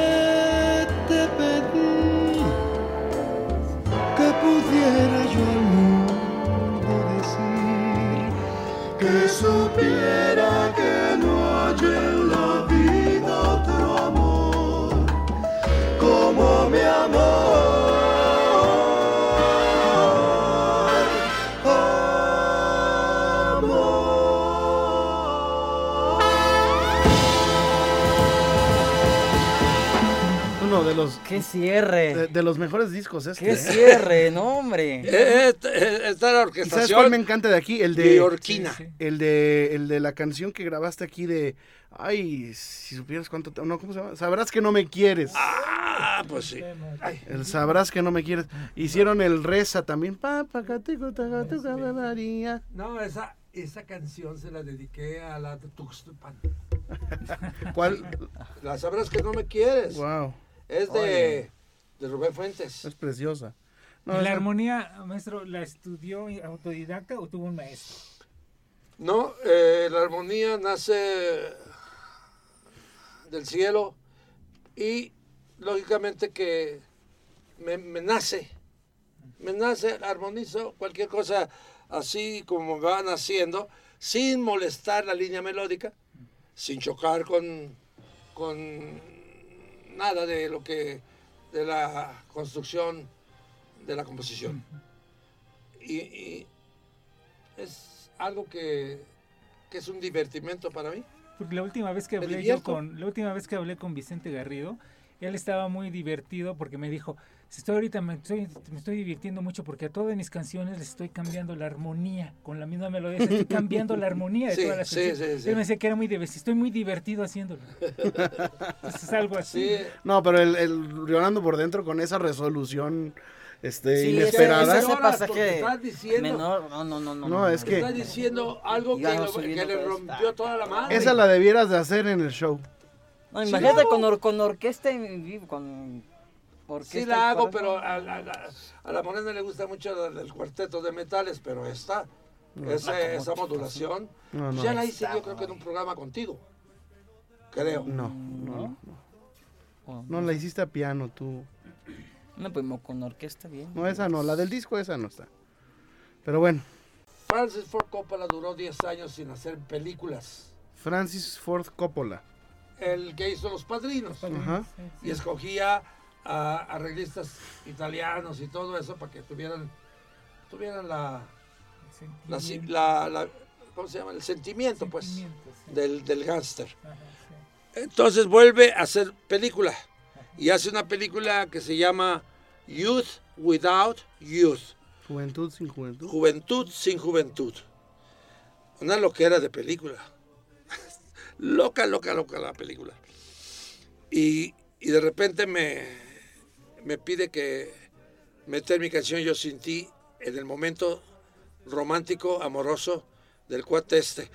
El, el- el protagonista de la, peli- de la película es un viejito de ochenta y pico de años que viene con su paraguas en la lluvia y todo y le cae un rayo y lo hace pedazos. Casi lo deja muerto. Se lo llevan al hospital y, puta, y lo empiezan a arreglar, a componer y la chingada. Y luego resulta que, que el viejito ya vivía lejos y las enfermeras empiezan a agasajar, fíjate, con el, con el señor ahí. Total que lo reviven y sale de 46 años del hospital. Esa es la historia. Imagínate un personaje de 46 años que ha vivido otra vida. Entonces la empieza a aplicar y además tiene un montón de, de cosas extraordinarias, de, de vivencias, de, de cosas sobrenaturales, en fin. Y ahí yo sin ti es el tema de amor. ¿Y Cuando él quién? se agarra con la chava, Ajá. en París también, ¿Con quién la pone? ¿Con quién la, quién la canta? nadie, orquestada. Ah, es- ¿y, y el arreglo de quién es? No, no, es de un X. Alguien. De un X. ¿Quedó bonito? Sí, sí quedó bonito, Eh, aunque IMDb está la información. Ahí, ahí está hasta el soundtrack y quién hizo todo eso. Ok. En IMD- IMDb, ¿no? IMDb, sí. No, este, buenísimo dato ese. Sí, sí. eh, vale la pena que vean la película porque es una loquera tremenda. Y luego cuando llega el momento romántico, sí te sacude, porque te saca de, de una fantasía a una realidad. Buenísimo. ¿eh? Wow. Bueno, ahí está, querido Omar, querido Dionisio. Sí, Rodrigo. Ahora sí nos vamos con todas las de la ley. Sí, en verdad fue una experiencia grata. De esas pláticas que se aprovechan minuto tras minuto. Sí, y con tantas historias, sobre todo siempre acabas aprendiendo de estas grandes figuras que todavía tenemos el privilegio de contar con ellas. Y lo que va a estar bueno es la segunda parte, ¿eh? Sí. La Sí. segunda parte. Que vamos a hablar de todos los artistas que conoció. Y ya de estos artistas de como Liza Minnelli, de Paul Anka, que se nos fue una anécdota buenísima, que él fue el primero en acompañársela aquí en México, una vez que ya ¿En había foro? triunfado Sinatra. Bueno, Sí, exacto. sí, sí. Nos vamos, gracias, hasta Gracias. entonces. Este fue el podcast de Nuevamente Bolero con los Bohemios Necios.